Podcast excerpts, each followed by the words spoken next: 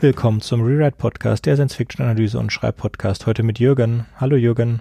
Hallo Sönke, hallo Welt da draußen. Und mir ist Sönke.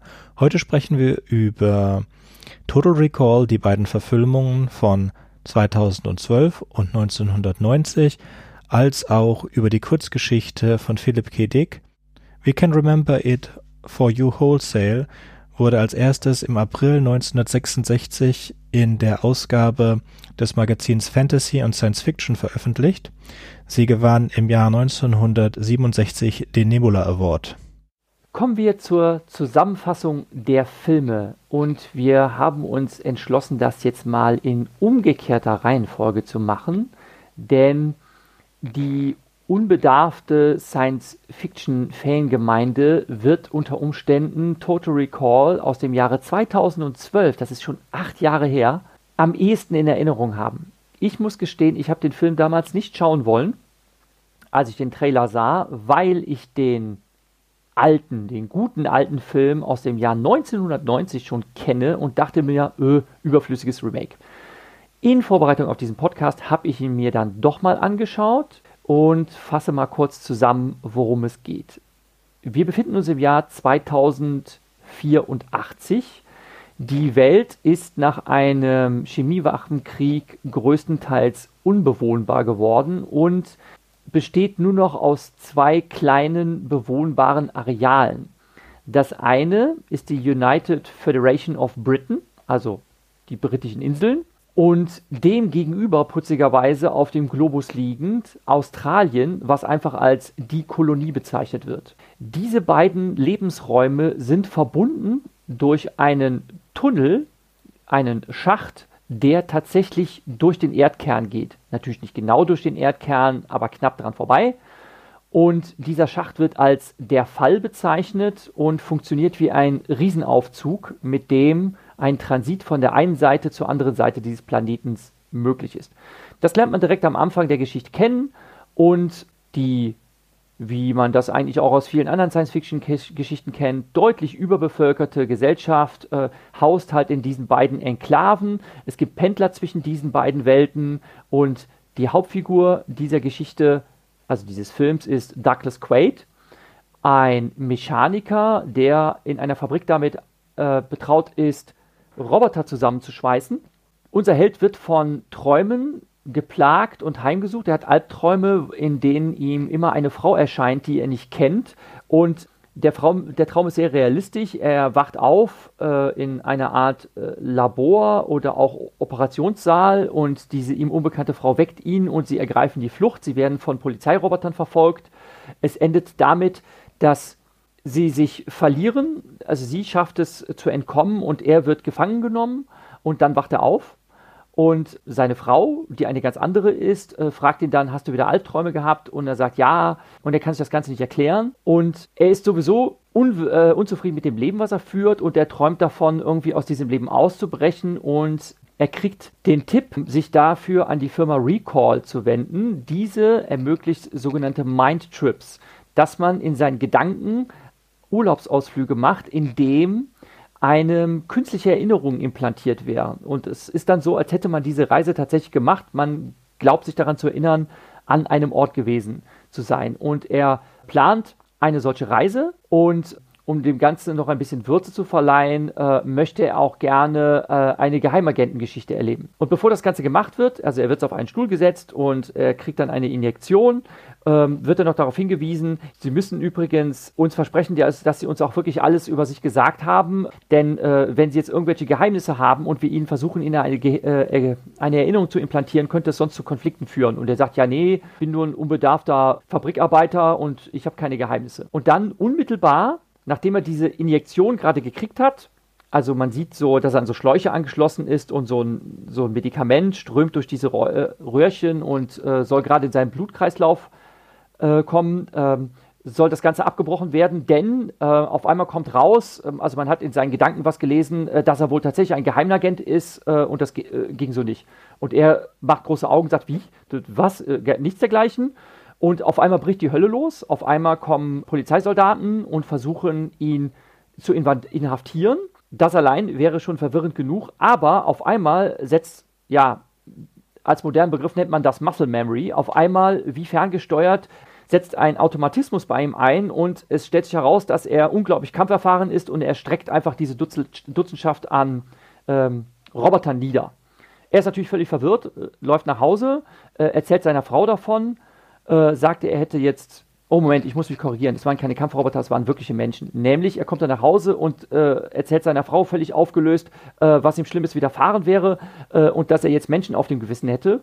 Und sie versucht ihn zu beruhigen und sagt, äh, nein, du hast jetzt alles nur eingebildet, äh, die bei Recall, die haben mit deinem Verstand rumgepfuscht. Und dann umarmt sie ihn, um ihn zu trösten.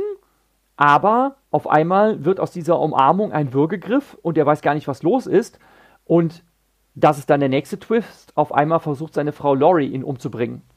Denn sie verrät ihm dann, ja, ich bin gar nicht deine Frau, das Ganze hier ist nur eine Illusion und ich bin eigentlich nur dazu abgestellt, dich zu überwachen. Und dann ist er und auch der Zuschauer natürlich völlig verwirrt. Und dann leider muss ich sagen, nimmt der Film sehr, sehr ab, denn der Rest des Filmes, das kann man jetzt echt ganz knapp zusammenfassen, besteht dann eigentlich nur noch aus einer wirren Wüstenverfolgungsjagd mit Zertrümmerungsorgien, Irgendwann begegnet er dieser Frau aus seinen Träumen. Es stellt sich heraus, dass sie diejenige ist, äh, mit der er früher zusammen und befreundet war. Das heißt, das, was er immer geträumt hat, ähm, das ist wirklich passiert. Als Beweis dafür kann sie ihm zeigen, die Verletzung an seiner Hand, die stammt nicht von einem Mechanikbolzen, sondern es ist genau die Situation, äh, wo seine und ihre Hand gleichzeitig durchschossen wurden. Also es ist eine Schusswunde. Es läuft halt darauf hinaus, dass er früher bei einer Widerstandsbewegung war, aber sich daran nicht erinnern kann, weil sein Gedächtnis gelöscht wurde. Und er findet jetzt wieder Anschluss zu dieser Widerstandsbewegung. Und das ist dann der finale Twist. Es kommt raus, dass das alles nur geplant war mit seiner äh, gelöschten Erinnerung und seiner neuen falschen Identität als Fabrikarbeiter, weil er der perfekte Maulwurf sein sollte, um eben diese Widerstandsbewegung zu infiltrieren.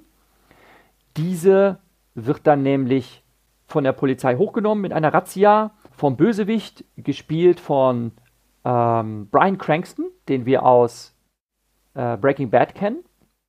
Und dann wird es leider sehr, sehr krude. Ähm, es geht dann noch darum, dass, dass die Kolonie, also die australische Kolonie, äh, überrannt werden soll. Äh, denn das Ganze ist alles nur Intrige gewesen, um die Polizeipräsenz aufzurüsten und so weiter. Also es wird immer sehr kruder und sehr verschwurbelter.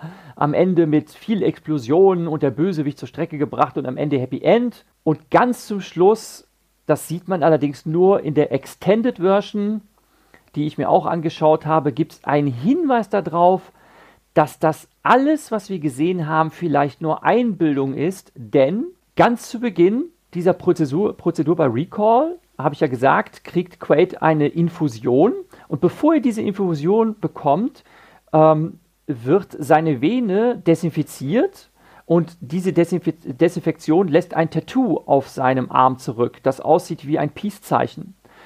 Die allerletzte Einstellung im Film ist, dass er auf seinen Arm schaut und dieses Peace-Zeichen ist nicht da und er hebt den Blick und sieht ein Werbeplakat von Recall und er wird dann gefragt, ob was ist und sagt, ja, nee, äh, Kuss, Abblende, Film vorbei. Und das ist ein Hinweis darauf, dass das Ganze vielleicht einfach ein Traum sein könnte, nämlich ähm, wenn er dieses Tattoo nicht trägt, dann befindet er sich gar nicht in der Wirklichkeit, sondern das alles ist gar nicht passiert, sondern er hat nur tatsächlich seine Agentengeschichte erlebt für die er eigentlich bezahlt hat. Das, wie gesagt, ist nur in der Extended Version zu sehen. Ähm, hinterlässt halt Spe Spekulationsspielraum. Kommen wir zu Total Recall aus dem Jahre 1990, von dem Total Recall 2012 ein Remake ist. Dort heißt die Hauptfigur auch Douglas Quaid. Der Film spielt auch 2084. Hier wird Quaid gespielt nicht von Colin Farrell, sondern von Arnold Schwarzenegger. Quaid träumt auch hier davon, aus seinem tristen Leben auszubrechen. Er möchte eine Reise zum Mars machen. Dieser kann er sich als armer Bauarbeiter nicht leisten und er versucht auch diesen Mindtrip bei der Firma Recall. Auch hier ist es so, dass bei dem Versuch, ihn diese Erinnerung zu implantieren, irgendwas schief läuft. Ähm, hier ist es allerdings so, dass der Held selber ähm, ja, wie soll man sagen, einen Aussetzer hat, einen cholerischen Anfall, nämlich dass irgendwie bei dem Versuch, ihm diese Erinnerung zu implantieren, eine andere überlagerte Identität auf einmal wieder erwacht ist. Und er wird dann nochmal eingeschläfert mit Betäubungsmitteln und äh, dann wird gesagt, okay, wir brechen das Ganze ab und wir setzen ihn in ein Taxi und wir lassen ihn jetzt nach Hause fahren und lassen das Ganze auf sich beruhen. Auch hier ist es so, dass Quaid dann verfolgt wird, dass auch seine Frau versucht, ihn anzugreifen. Und hier ist es allerdings so, dass Quaid dann tatsächlich diese Reise zum Mars macht. Auch hier geht es um eine Widerstandsbewegung. Auch hier endet es damit, dass sich herausstellt, dass Quaid mit einer überlagerten Identität als Maulwurf Widerwillen fungierte, um die Widerstandsbewegung zu infiltrieren, um den Chef des Widerstands zur Strecke zu bringen, was dann auch passiert. Aber Quaid mit seiner neuen Identität, die des gutmütigen Bauarbeiters, schafft es, den Gegner zu besiegen. Das ist der Chef der Marskolonie. Originalidentität Hauser heißt er, äh, eigentlich befreundet gewesen und die kam auf diesen Plan mit diesem Mauswurf. Und ähm, den bringt er zur Strecke. Und hier endet die Geschichte damit, äh, dass der Mars tatsächlich ähm, einen Kern aus Eis hätte, welcher es ermöglicht, ein ja, Vorspultasten Terraforming durchzuführen, indem ein Riesenreaktor diesen Eiskern schmilzt. Das macht er nämlich am Ende. Ähm, also Quaid macht das. Und äh, dadurch wird äh, Atmosphäre freigesetzt. Auf einmal hat der Mars wieder eine Art, also endlich eine atembare Atmosphäre und das ist quasi das Happy End. Und der Film endet damit, dass Quaid sich auch fragt, ob das alles ein Traum ist. Und es gibt einen Hinweis darauf, dass das alles Einbildung sein soll, weil am Ende des Films das Ganze auf weiß blendet und es ist auch in der IMDB nachzulesen und Sönke sagte auch im Zusatzmaterial der DVD, wenn man sie sich anschaut, ähm, sagen die interviewten Darsteller, also Schwarzenegger selbst sagt, ja, das ist eigentlich alles nur eine Traumgeschichte, haben die meisten aber nicht verstanden man könnte auch sagen, es wird impliziert. Man könnte das übersehen, diese Implikation, und dann hält man diese ganze Geschichte für wahr. Oder man kann die ganzen Indizien aufnehmen und kann sagen, okay, das Ganze ist Einbildung. Es, es passiert nicht wirklich. Danke, Jürgen, für die sehr guten Zusammenfassungen der beiden Filme. Bevor wir zur Kurzgeschichte kommen, lass uns ein bisschen über die Unterschiede zwischen beiden Filmen sprechen. So, wir werden einen Videoclip verlinken auf YouTube, wo sich jemand die Mühe gemacht hat, neun Szenen gegeneinander zu schneiden zwischen Remake und Original. Also das für mich Wichtigste ist die Änderung im, im Bluff, also in, wo den Hauptdarstellern jeweils gesagt wird, äh, das ist nur ein Traum und ihr müsst jetzt diese eine Person erschießen, damit ihr aufwacht und dann wird alles wieder in Ordnung sein. Swallow this. What is it? It's a symbol. of your desire to return to reality. Inside your dream, you'll fall asleep. All right. Let's say you're telling the truth and this is all a dream. Then I could pull this trigger and it won't matter. Doug, don't. It won't make the slightest difference to me, Doug. But the consequences to you would be devastating. In your mind, I'll be dead, and with no one to guide you out, you'll be stuck in permanent psychosis. Doug, let Dr. Edgemore help you. The walls of reality will come crashing down. One minute you'll be the savior of the rebel cause, and the next thing you know, you'll be Cohagen's bosom buddy. You'll even have fantasies about alien civilizations, as you requested, but in the end, back on Earth, you'll be lobotomized. So get a grip on yourself, Doug, and put down that gun.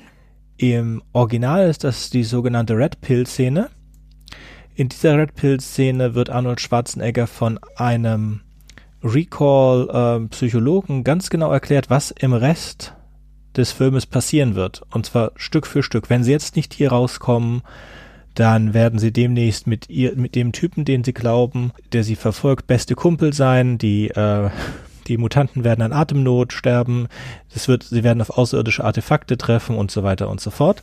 Das ist 1a was im Rest des Filmes passieren wird, und das ist etwa die halbe Szene, das werden wir auch verlinken. Das ist die Endszene ist sehr unterschiedlich, da man in der es nur eine Version von Total Recall vom 1990er Film gibt, in dem es dann diese Weißblende gibt. Das ist nicht der einzige Hinweis. Es äh, sind mehrere Hinweise über den ganzen Film verteilt. Also einmal sind, ist das die Red Pill, in der alles erzählt wird, was im Rest passiert. Es sind äh, Szenen im wo er bei Recall programmiert wird, wo alles, was sie da programmieren, genau die Sachen sind, die später passieren. Zum Beispiel zum Beispiel, wenn ich das kurz einstreuen darf, in dem 1990er Film ist es halt so, dass er zu Recall geht und sagt, er möchte gerne halt diese Reise machen. Und äh, dann wird er quasi dazu bequatscht, dass er da noch so ein Upgrade machen könnte und, sah, äh, und der, ihm wird vorgeschlagen, hier, ähm, wie wäre es denn, wenn sie nicht als Tourist reisen, sondern als Geheimagent? Und das findet er halt ganz spannend. Und dann wird er noch gefragt, äh, ja, was hätten sie denn gerne? Äh, also sie werden dann natürlich auch einer schönen Frau begegnen. Und wie soll die denn aussehen? Und dann sagt er, ja, die soll brünett und athletisch sein. Und während er dann gerade so eindöst, also wird dann sediert, ähm, sieht man auf dem Bildschirm genau die Person, der er dann später begegnen wird. Und äh, einer der Techniker sagt auch, oh, blauer Himmel, das ist ja mal was Neues. Und das ist ein Hinweis darauf, dass am Ende des Films man sieht, dass der Mars einen blauen Himmel hat. Ja, das ist das neue Software-Update, blauer Himmel. Und genau, die laden einfach das Skript, genau, die laden einfach das Skript rein ähm, in sein Abenteuer, was er erleben wird. Genau, also es gibt ganz viele Hinweise darauf. Und wenn wir auch zur Kurzgeschichte kommen, dann wird auch ganz klar, dass das nur so sein kann. Es gibt äh, zwei Verbeugungen zum Original. Zum einen gibt es im Original eine Mutantin mit drei Brüsten. Die ist auch in der 2012er Version drin. Und es gibt, wenn er auf dem Mars ankommt, hat er, benutzt er eine Verkleidung einer alten Frau, äh, einer fetten Frau. Und diese fette Frau kommt auch in der Ankunft in London-Szene vor. Allerdings ist, ist das nicht seine Verkleidung, sondern das ist einfach nur eine Dame, die so aussieht und er verwendet äh, eine Hologrammtechnologie äh, und sieht aus wie ein ganz normaler anderer Mann halt. Ja, den ich allerdings gleich wiedererkannt habe, als ich den Film gesehen habe, dachte ich mir, ah, das ist nicht die Lady im Vordergrund, sondern es ist der Kerl dahinter, weil man vorher nämlich gesehen hat, wie er durch eine Sammlung von falschen Ausweisen äh, geblättert hat und dann habe ich mir das Gesicht gemerkt. Ich habe den also sofort wiedererkannt, dachte mir, okay, es ist der Kerl dahinter. Ich habe aber auch gemerkt, dass die Lady in Gelb ein Nord zu dem 1990er Film ist, weil das einfach nur eine sehr markante Szene ist. Und ähm, der Versprecher, den er dann nachher macht mit dem Hologramm, wo er sich verrät, äh, auch das ist dann ein Hinweis, also ein Nord zu dem ursprünglichen Film. Und äh, die Lady mit dem gelben Mantel ist aber das, es ist ein klassischer Red Herring, nämlich, äh, dass man auf eine falsche Fährte gelockt wird, die ich aber erkannt habe. Schön. So, wir haben also Szenen, die identisch sind oder die, die versuchen, ein, eine Nacherzählung zu sein, ist das Aufwachen, dann wie er zu Recall kommt, ähm, der Kampf gegen die Ehefrau nach Recall, der ist äh, viel länger und extremer im 2012er Version. Dann gibt es, findet er einen Koffer und äh, also er wird angerufen über ein Telefon, ihm wird ein Koffer angeboten, dem er dann die, die Agentenausrüstung findet, die er braucht. Dann haben wir zwei Wochen später die äh, Ankunft auf dem Mars im, im, 19, im 1990er Film und die Ankunft in London wahrscheinlich ein paar Stunden später im 2012er Film. Dann genau, da findet er, da findet er nicht einen Koffer, sondern äh, er kriegt irgendwie Zugang zu einem Bankschließfach, was auf seinen Namen ausgestellt ist, wo er auch mit seinem äh, Daumenabdruck äh, sich den Zugang verschaffen kann und er kann sich daran halt nicht erinnern. Also das ist alles sehr rätselhaft. Aber prinzipiell ist es dann halt auch so, er kriegt Hilfe von einem Unbekannten von außen und kriegt halt die notwendige Ausrüstungsgegenstände, um ja weiterzukommen. Bei seiner Queste könnte man jetzt fast sagen. Dann kommt der, der Bluff, in dem jemand, ihm nahestehende Person versucht, ihn davon zu überzeugen, dass das alles nur ein Traum ist und er in beiden Fällen diese Person erschießt. Dann gibt es eine äh, Aufzugskampfszene, gibt es e ebenfalls in, in beiden Szenen. Das ist einmal, wo in, im 1990er Film stirbt dann seine Ehefrau. Dort im 2012er stirbt, glaube ich, niemand. Aufzug im 2012er ist der Aufzug so zwei äh, Freischweben zwischen den verschiedenen Ebenen. Und dann gibt es die Reset-Szene und die finale Szene. Könntest du die Kurzgeschichte zusammenfassen, bitte? Aber gerne, Sönke. Also, die Kurzgeschichte, wie Sönke schon gesagt hat, stammt von Philip K. Dick und ist bereits 1966 erschienen im Rahmen einer Kurzgeschichtensammlung. Der deutsche Titel, den ich nicht sehr glücklich finde, lautet Erinnerungen en gros der Originaltitel lautet We Can Remember It For You Wholesale. Hier geht es auch um einen Douglas, der aber Quail mit Nachnamen heißt, nicht Quaid, wie er später im Film genannt wird. Und Douglas Quail ist ein einfacher, schlecht bezahlter Angestellter, der aber auch davon besessen ist, unbedingt den Mars mal zu besuchen, was er sich allerdings nicht leisten kann. In der übersetzten Fassung dieser Kurzgeschichte geht er dann zur Endsinn AG, auch ein mit Verlaub dämlicher Name. Im Original heißt diese Institution genau wie in der filmischen Adaption Recall. Und die machen genau das, was man im Film auch sieht, nämlich sie verkaufen das Erinnerungshappening. Und auch hier geht es darum, ähm, dass er gerne Geheimagent auf dem Mars wäre. Und dann wird das halt alles äh, klar gemacht mit dem Chef. Er erklärt ihm dann auch noch, sie kriegen nicht nur Erinnerungen implantiert, sondern sie kriegen noch quasi falsche Beweise dafür, dass sie diese Reise wirklich gemacht haben. Sie werden dann Postkarten haben und ein, ein Reiseticket und so weiter. Das kriegen sie dann als Goodie Bag mit. Ähm, und wir werden die Erinnerungen löschen, dass sie hier bei uns bei Recall gewesen sind. Das heißt, sie werden einfach überzeugt sein, diese Reise gemacht zu haben und sie werden quasi auch handfeste Be Be Beweise dafür haben von uns. Und das klingt alles sehr, sehr toll und attraktiv. Und dann geht halt Quail in den Arbeitsbereich, wird es in der Geschichte nur genannt. Äh, man würde eigentlich treffender sagen, ins Labor, wo ihm diese Erinnerung implantiert werden soll. Und dann wird allerdings äh, der Chef hinzugerufen, denn es gibt ein Problem. Man stellt fest, man kann ihm diese Erinnerung nicht implantieren, weil Quail ist schon sediert, um eigentlich diese äh, Operation einzuleiten, äh, so in, im Halbschlaf etwas murmelt und es sich herausstellt, dass er wohl tatsächlich auf dem Mars gewesen ist. Dass diese Erinnerung nur irgendwie äh, vorsätzlich gelöscht wurde, man mutmaßt dann, dass das wohl äh, von Seiten der Regierung geschehen ist. Und um da nicht drin rumzupfuschen, wird dann beschlossen, okay, wir äh, blasen das Ganze ab. Ähm, Quell kriegt die Hälfte seines Geldes zurück und äh, wir verfrachten ihn jetzt in ein Taxi, äh, löschen seine Erinnerung, dass er hier war und versuchen das Ganze zu vergessen. Quail kommt im Taxi dann so schläfrig zu Bewusstsein und das Erste, was er sich denkt, ist, ja, es ist schön wieder auf der Erde zu sein. Also er scheint sich teilweise verschwommen daran zu erinnern, auf dem Mars gewesen zu sein.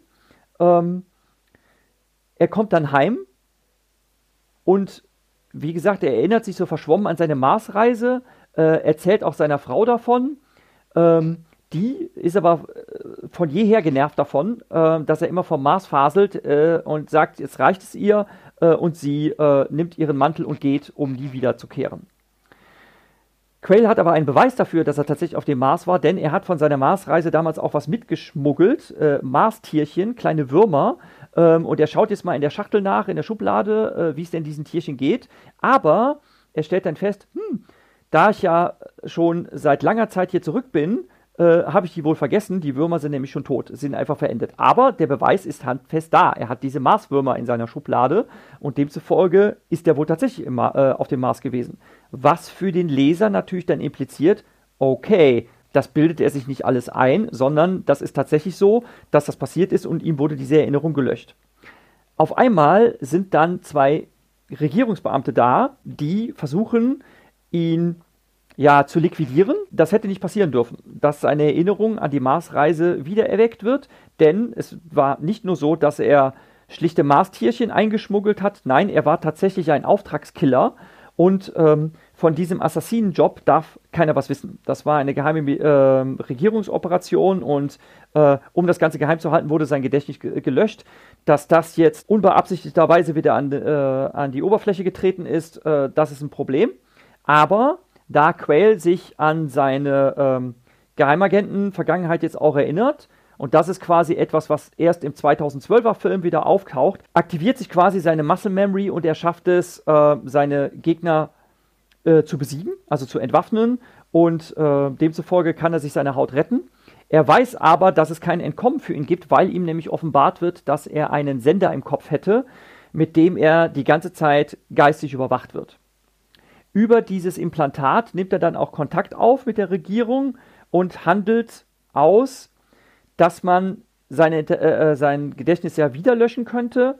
Und das ist etwas, was ich zugegebenermaßen auch etwas krude fand an der Erzählung. Die Regierung willigt ein, denn er hätte ja einen großen Dienst der Regierung erwiesen und demzufolge äh, hätte das eigentlich verdient, dass man ihn in Ruhe lässt und stattdessen ihm einfach eine gute Erinnerung verpasst und damit ist das Ganze aus der Welt diese gute positive Erinnerung, die quasi seine Marsreise ersetzen woll, äh, soll, ist, dass er wohl den Kindheitstraum immer hatte, dass Aliens, äh, winzige, mausgroße Aliens, ihm schon in seiner Kindheit begegnet wären und er aber durch seine Gutmütigkeit, also als vorbildliches Beispiel eines gutmütigen und friedfertigen Menschen, äh, die Aliens davon abgehalten hätte, eine Invasion der Erde zu starten, sondern diese aufzuschieben bis zum Ableben Quails. Das ist eine, ein Wunschtraum, den er sich die ganze Zeit mit in sich trägt und man hat sich entschlossen, diesen kind, kindlichen, geradezu lächerlichen Wunschtraum jetzt als überzeugende Erinnerung zu implantieren um damit seine Marsreise quasi wieder auszuradieren.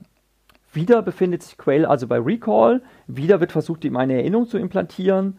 Wieder wird auch erzählt, ja, er kriegt dann übrigens auch Erinnerungsstücke daran, ähm, dass diese Aliens wirklich da waren. Zum Beispiel ein Dankeschreiben in einer Alienschrift oder ein äh, Heilungsbolzen, was zugegebenermaßen schon sehr lustig ist, ein Heilungsbolzen, der aber schon benutzt wurde. Das heißt, der ist eigentlich unbrauchbar. Also irgendein Gegenstand, der angeblich irgendeine Eigenschaft haben soll, aber äh, schon die Batterie entleert hat. Demzufolge, ja, ist es eigentlich ein unnützes Ding. Das fand ich schon irgendwie witzig. Ähm, und noch einen dritten Gegenstand, ich glaube, irgendwelche Karten, äh, Weltraumkarten oder so war das. Und dann wird der Chef von Recall wieder ins Labor gerufen und wieder wird ihm mitgeteilt, ja, äh, wir haben wieder ein Problem mit Quail, ihm die Erinnerung zu implantieren, denn da ist schon eine Erinnerung. Und zwar genau die. Und die Geschichte endet damit, dass sich herausstellt, dass das mit der Alien-Inversion tatsächlich passiert ist. Sprich, die Alien-Inversion eigentlich nur verschoben ist. Und solange Quail am Leben bleibt, solange man ihn leben lässt, ist die Erde quasi noch verschont. Das ist so das Ende der Geschichte, dass es äh, der Menschheit bevorsteht, überrannt zu werden, wenn Quail irgendwann das Zeitliche segnen wird. Er hat auch von den Hamstern, von den außerirdischen Alien-Hamstern einen unsichtbaren Zauberstab bekommen und mit denen hat er überhaupt erst den Typen auf dem Mars töten können. Und sie finden diesen unsichtbaren Zauberstab zusammen mit der Schriftrolle in derselben Schublade, in der auch die toten Würmer sind. Genau sowas. Also sie haben tatsächlich auch einen Beweis dafür, dass diese Erinnerungen keine Einbildung sind. Ja. Und es wird, also es endet mit dem Abendtypen von Recall, der sich auch denkt, was habe ich mir da angetan? Was für ein Arsch. Ja, es ist eine wunderschöne Geschichte, vor allen Dingen, weil man, wenn man diese Geschichte kennt, dann auch sieht, wie viel davon im 1990er Film untergebracht worden ist und wie wenig und dass der äh, die 2012er Version nur ein Remake des Films ist und dabei nicht auf die Kurzgeschichte geguckt wurde. Auch ein Zeichen dafür, dass Arnold Schwarzenegger sich in Total Recall von 1990 in einem Traum befindet, ist, dass er einen Sender im Kopf hat, den er entfernt, aber am Anfang des Filmes läuft er durch einen Röntgenscanner, in dem wird dieser Sender nicht gezeigt, wenn er später in seinem Traum noch einmal durch den Röntgensender läuft, wird die Waffe, die er bei sich tragt, aber angezeigt. In der 2012er Version wird aus diesem Kommunikations, äh, telepathischen Kommunikationstransmitter aus der Kurzgeschichte, die zum Sender im Kopf wird, im Film mit Arnold Schwarzenegger wird einfach ein, ein, äh, ein Telefon in der Hand. Das aber auch diese Fähigkeit hat, dass man ihn tracken kann, was der Sender im Kopf auch kann, und, dies Implant und dieses implantierte Telefon schneidet er sich dann raus. Also er ritzt sich die Hand auf und schneidet Ding, was unter seine Hand, unter seinen Handteller implantiert ist, unter die Haut, äh, reißt er sich dann raus. Also das sieht man, sieht man da auch, ja. Ich weiß nicht, was sie geritten hat, das Mars-Setting zu ändern. Ich verstehe es nicht beim in der 2012er Version.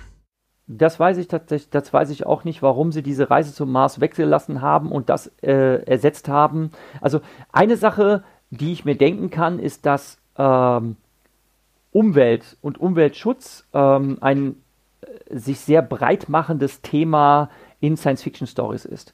Und das Setting bei dem 2012er Film ist ja, die Welt ist verwüstet und unbewohnbar geworden und es gibt nur noch äh, zwei Lebensräume und dass es einen äh, Bösewicht gibt, der versucht quasi die Herrschaft an sich zu reißen, das gibt es in der 1990er Version ja auch. Nur es wurde dann jetzt quasi etwas zusammengestrichen. Es ist keine ähm, interplanetare Geschichte mehr ge äh, geblieben, sondern es spielt sich halt alles nur noch auf der Erde ab. Aber es geht halt auch darum, dass jemand die Herrschaft an sich reißt. Ja, aber warum? Ich find's auch dämlich. Also es ist nicht logischer, dass gerade diese zwei Flecken auf der Erde nicht von diesem chemischen Unfall äh, verschont hätten sein sollen. Das das die, die eine der eine Quatsch und das andere ist äh, das kannst du mit Terraforming auf dem Mars auch haben. Also die, sie haben nichts damit verändert. Ja, es, es, es gibt also die, die Notwendigkeit, äh, also ob notwendig in Anführungszeichen, ähm, man kam wohl irgendwie auf die Idee, ähm, das Element der Schwerelosigkeit als äh, dramaturgisches Detail mit in diese Science-Fiction-Story einzubauen. Und dann hat man sich gesagt, hm, wie könnte man das denn machen? Ja, stellen wir uns doch mal vor, wir hätten einen riesengroßen Aufzugsschacht, der durch die Erde durchführt und mitten im Erdkern ist ja dann vorübergehend Schwerelosigkeit. Das kommt nämlich auch vor. Äh, ganz zu Anfang sieht man das und später im Laufe des Filmes kommt das dann nochmal zu tra zum Tragen äh, im Rahmen einer Verfolgungsjagd. Äh, Quail ist eigentlich, äh, äh, Quaid ist gerade Schachmatt gesetzt, also äh, die Gegner haben die Waffen auf ihn gerichtet und so weiter. Und dann kommen sie gerade in den schwerelosen Bereich. Ähm, er rechnet damit, die anderen rechnen damit nicht und er nutzt die Schwerelosigkeit aus, ähm, benutzt dann auch eine Waffe und deren Rückstoß ähm, dazu, um sich durch den Raum fliegend in Sicherheit zu bringen.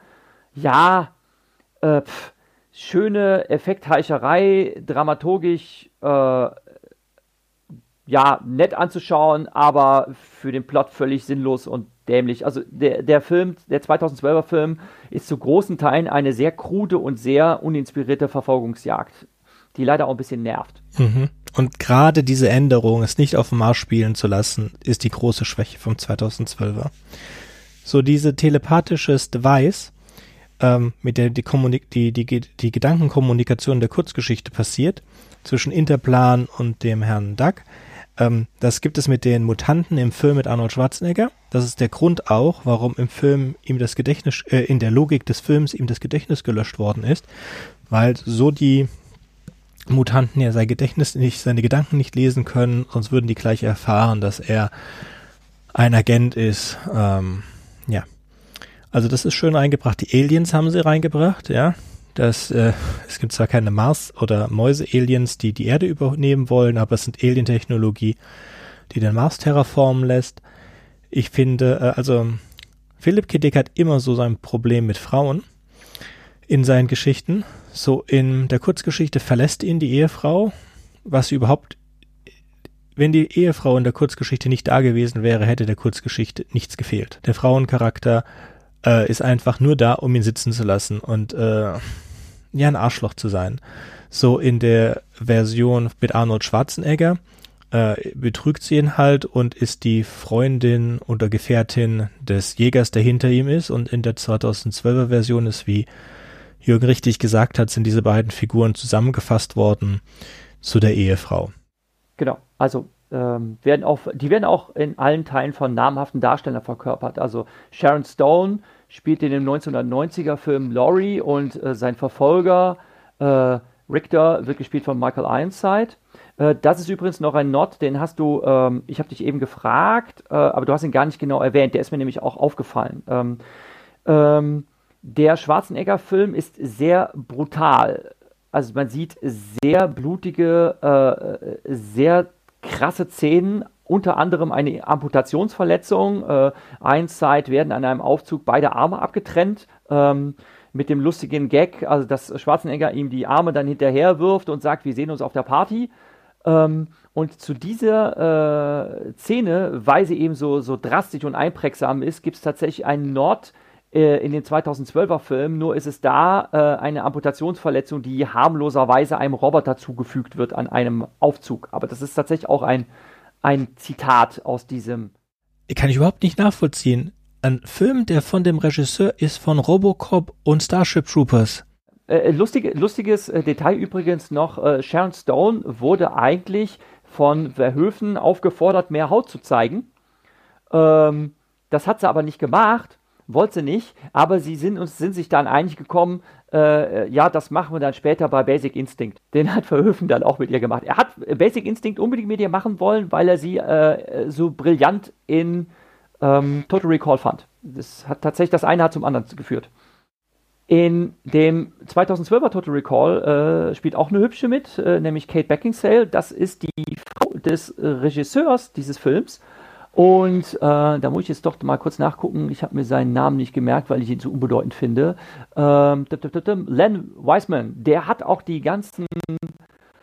Äh, ach man, genau, die Underworld, genau. Kate Beckinsale ist ja. Äh, Kate Beckinsale ist ja fest verknüpft mit Underworld, genau. Und die ganzen Underworld-Filme hat er gemacht, äh, hat er auch produziert hm? äh, und Regie geführt. Und äh, jetzt hat er halt äh, Mrs. Beckinsale, seiner Frau, da auch äh, eine tragende Rolle in dem Total Recall verpasst. Und ähm, ich muss sagen, sie verkörpert die Figur eigentlich ganz gut. Sie hat so eine richtig, so eine richtig fiese und sie haben einfach die Figur, äh, die Figur, die in dem 1990er Film noch auf zwei verteilt ist, nämlich da sind es halt Richter und Laurie, ähm, haben sie in eine Figur zusammengegossen. Und das ist aber in, über, überzeugend und ist in Ordnung. Also der Film, was das betrifft, kommt ganz gut damit aus, dass es dann nur noch Laurie gibt. Und ich muss sagen, das ist eigentlich auch in Ordnung, weil ähm, damit wird dieser Figur mehr Raum gegeben, mehr Screentime gegeben und es ist eigentlich gar nicht notwendig gewesen, finde ich, wie es in dem 1990er Film gemacht wird, dass das auf zwei Figuren verteilt wurde. Das hätte man wirklich auch da schon in eine Figur zusammenfassen können. Denn da hat Laurie eigentlich zu wenig gemacht. Also das hat irgendwie, naja, äh, man könnte es natürlich sagen, das waren andere Zeiten. Also 1990er, der hat dann noch so die Nachwehen der 80er gehabt. Das sieht man an den peinlichen Frisuren und Kostümen. Und äh, ja, da war es halt so, dass, dass da so taffe Frauen noch nicht so angesagt waren auf der Leinwand. Ausnahme ist natürlich äh, Ripley, Alien. Der ist ja immerhin auch schon in den 70ern entstanden, aber das ist eigentlich eine Ausnahme. Ähm, normalerweise waren Frauen da eher so auf Nebenrollen reduziert und ähm, äh, krasse, äh, taffe Haut drauf Helden hatten dann immer die Kerle zu sein. Wie zum Beispiel ein Arnold Schwarzenegger, der damals schon äh, 41 war. Also das mit der Muscle Memory, das geht halt unter beim Arnold, weil der halt mit seinen Megamuckis die auch so platt gemacht hätte. Ja, das ist, das ist übrigens, also Arnold Schwarzenegger hat maßgeblichen Einfluss darauf gehabt, wie der ähm, Total Recall von den 90ern damals aussah. Er hat sich zum Beispiel dafür eingesetzt, also er wollte unbedingt bei diesem Projekt dabei sein, weil er die äh, Philip K. Dick Story so toll fand und äh, das äh, sehr reizvoll fand zu adaptieren. Seine Lieblingsszene ist tatsächlich auch äh, dieses Gespräch, wo er zu Recall geht und dann dies, äh, die, also diese äh, Verhandlungen führt, äh, was denn alles da mit dabei wäre bei dem Paket und wie toll das wäre, doch ein Geheimagent zu sein. Aber er war von Anfang an der Auffassung, dass das keinen Sinn ergibt, dass wenn er den Quaid spielt, äh, dass das nicht ein einfacher Angestellter sein kann. Ne?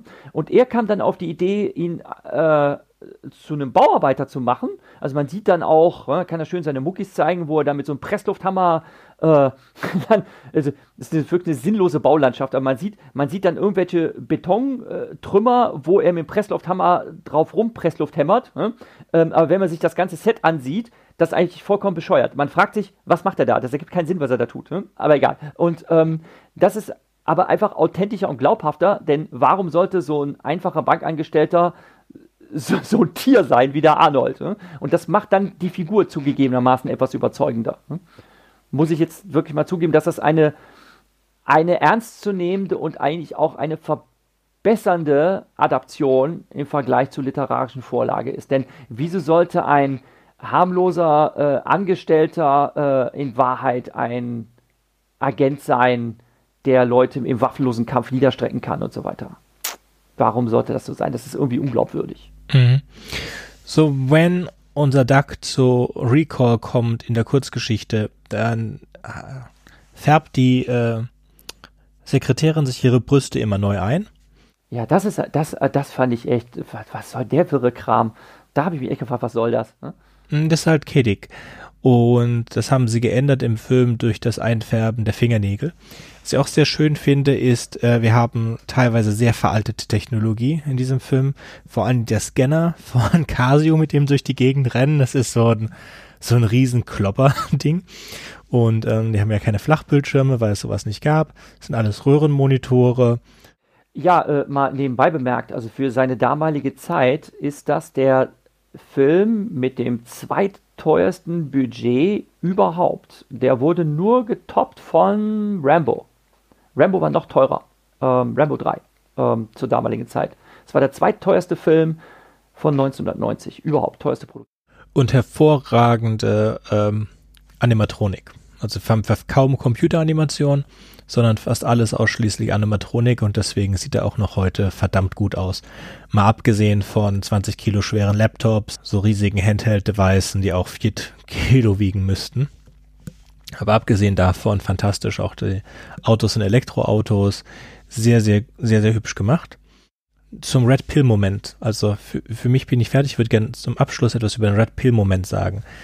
Im 1990er Film wird Arnold Schwarzenegger vom Recall Psychologen erklärt, dass er lobotomiert ist, wenn er das jetzt durchzieht. Also jetzt ist die letzte Möglichkeit. Ja, es ist so wie in Matri äh, in Matrix wird einem die rote und die blaue Pille angeboten. Ähm, in Recall wird ihm die rote Pille angeboten. Entweder nimmt er die rote Pille und wacht auf und ist zurück bei seiner Frau in seinem normalen Leben. Oder es passiert halt, was in dem Film passiert und am Ende wird er lobotomiert aufwachen. Und ich meine, dass das nicht stimmt, sondern dass er einfach aufwacht und sein Recall-Abenteuer ist vorbei. Ich denke auch, dass diese Androhung der Lobotomie von diesem äh, Psychologen, dass das Teil des, äh, des Traums ist und überhaupt nichts damit zu tun hat, dass, äh, dass jemand versucht, ihn da rauszuholen, sondern dass da eigentlich alles komplett läuft, wie es laufen soll. Er entschließt sich aber, ihm nicht zu glauben, sondern knallt ihn tatsächlich ab und spuckt dann die Pille, die er schon im Mund hat, äh, spuckt er wieder aus, weil er sieht, dass dieser Doc schwitzt. Der, der, der Doc tut die ganze Zeit völlig gelassen, selbst als er die Waffe auf ihn richtet äh, und er fragt dann auch, ja, was wäre, wenn sie jetzt erschießen würde, äh, besiegen sie ihr Schicksal. Also er bleibt halt völlig cool hm? äh, und sagt, das macht keinen Unterschied, ich bin ja nicht echt, hm? ich bin ja nur eine Projektion ihrer Vorstellungskraft. Hm? Und dann äh, als er ihn fast so weit hat, diese Pille zu schlucken, sieht er, dass ihm eine Schweißperle an der Stirn runterläuft. Hm? Und entschließt er sich, äh, okay, das ist alles ein Bluff hm? und äh, knallt ihn halt ab. Hm? Und äh, da kommt es natürlich alles so wie vorhergesagt, aber warum, warum sollte eine eingebildete Figur denn. Weil es Teil der Illusion ist. Genau. In der Re es macht nur Sinn, dass er schwitzt in der Realität. Wir wissen aber, dass er nicht in der Realität ist.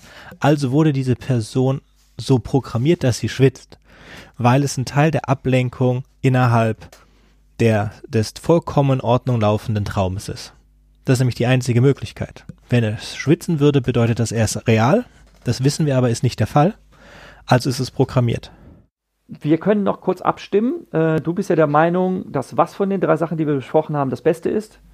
Die Kurzgeschichte gefolgt vom Arnold Schwarzenegger Film und den 2012er Film muss man nicht sehen da bin ich fast bei dir. Der 2012er Film ist genauso überflüssig, wie ich es als Vorurteil schon empfunden habe.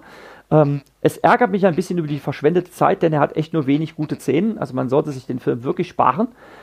Ich bin aber der Auffassung, dass die Filmadaption besser ist als die eigentliche Kurzgeschichte, weil ich die Kurzgeschichte, abgesehen von ihrem Gag, von dem nichts mehr übrig geblieben ist, also, dass am Ende rauskommt, ja, äh, der, die Erde erwartet eine Alien-Inversion und so weiter. Dieser ganze Gag ist ja weg. Ne?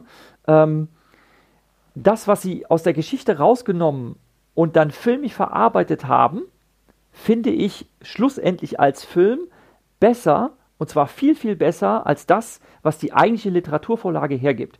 Wie zum Beispiel ähm, die weiblichen Figuren in der Geschichte ausgestaltet sind, äh, die Vielfältigkeit der Figuren, äh, dass die Reise zum Mars geht und so weiter, was ja in der Geschichte gar nicht vorkommt, ähm, dass viel mehr mit reingebaut wurde, dass viel mehr Komplexität drin ist als in der eigentlichen Kurzgeschichte.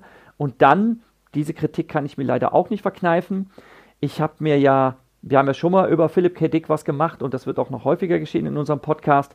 Ähm, wir haben schon über Blade Runner gesprochen. Da ist auch eine Philip K. Dick-Geschichte, tatsächlich ein ganzer Roman die Vorlage gewesen. Ähm, ich muss Philip K. Dick leider den Vorwurf machen, dass er das mit der Narration nicht so richtig drauf hat. Ich finde diese Geschichte, We Can Remember It for Your Wholesale, ähm, zum Teil sehr, sehr krude und sehr, sehr wirr geschrieben das ist anstrengend zu lesen und manche Gags, die verpuffen regelrecht, weil man sich fragt, was soll das und liest das dann mehrmals und selbst nach mehrmaligem Lesen fragt man sich, also die Geschichte ist tatsächlich relativ kurz, man fragt sich, was soll der Quatsch? Ne? Warum hat die Frau vorher orange und jetzt blaue Brüste und wozu ist das gut für die Geschichte? Also da ist einfach so viel, so viel wirrer Quatsch drin in dieser Geschichte. Das soll es für heute gewesen sein. Ein wunderschöner Film, der kein Remake gebraucht hätte und eine ziemlich gute Kurzgeschichte, eine der bekanntesten von Philip K. Dick. Damit wollen wir euch für heute entlassen. Auf Wiederhören. Tschüssi.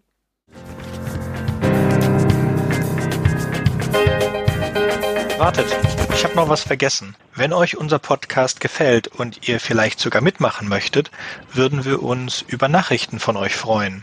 Ihr erreicht uns unter anderem über podcast at rewrite-podcast.de, Twitter oder Reddit. Über Kritik und Kommentare freuen wir uns natürlich auch. Ihr könnt uns unterstützen, indem ihr uns weiterempfehlt und bewertet, zum Beispiel auf iTunes, Spotify oder YouTube oder auf jeder anderen Podcast-Plattform, die uns führen. Zum Mitmachen braucht ihr nichts weiter zu haben als ein Headset und das kostenlose Programm Studio Link Standalone. Ihr könnt eigene Themen vorschlagen oder ihr sucht euch etwas aus unserem Sendeplan aus. Den Sendeplan und die weiterführenden Links findet ihr unter rewrite-podcast.de slash mitmachen. Und ihr könnt auch bei unserem Geschwister-Podcast Podyssey reinhören. Podyssey veröffentlicht alle zwei Wochen eine Kurzgeschichte aus den Genren Fantasy und Science Fiction. Wenn ihr ein paar von unseren tollen Podcast-Aufklebern haben möchtet, dann schickt uns einfach eine Nachricht mit eurer Adresse und wir schicken euch Aufkleber. Tschüss!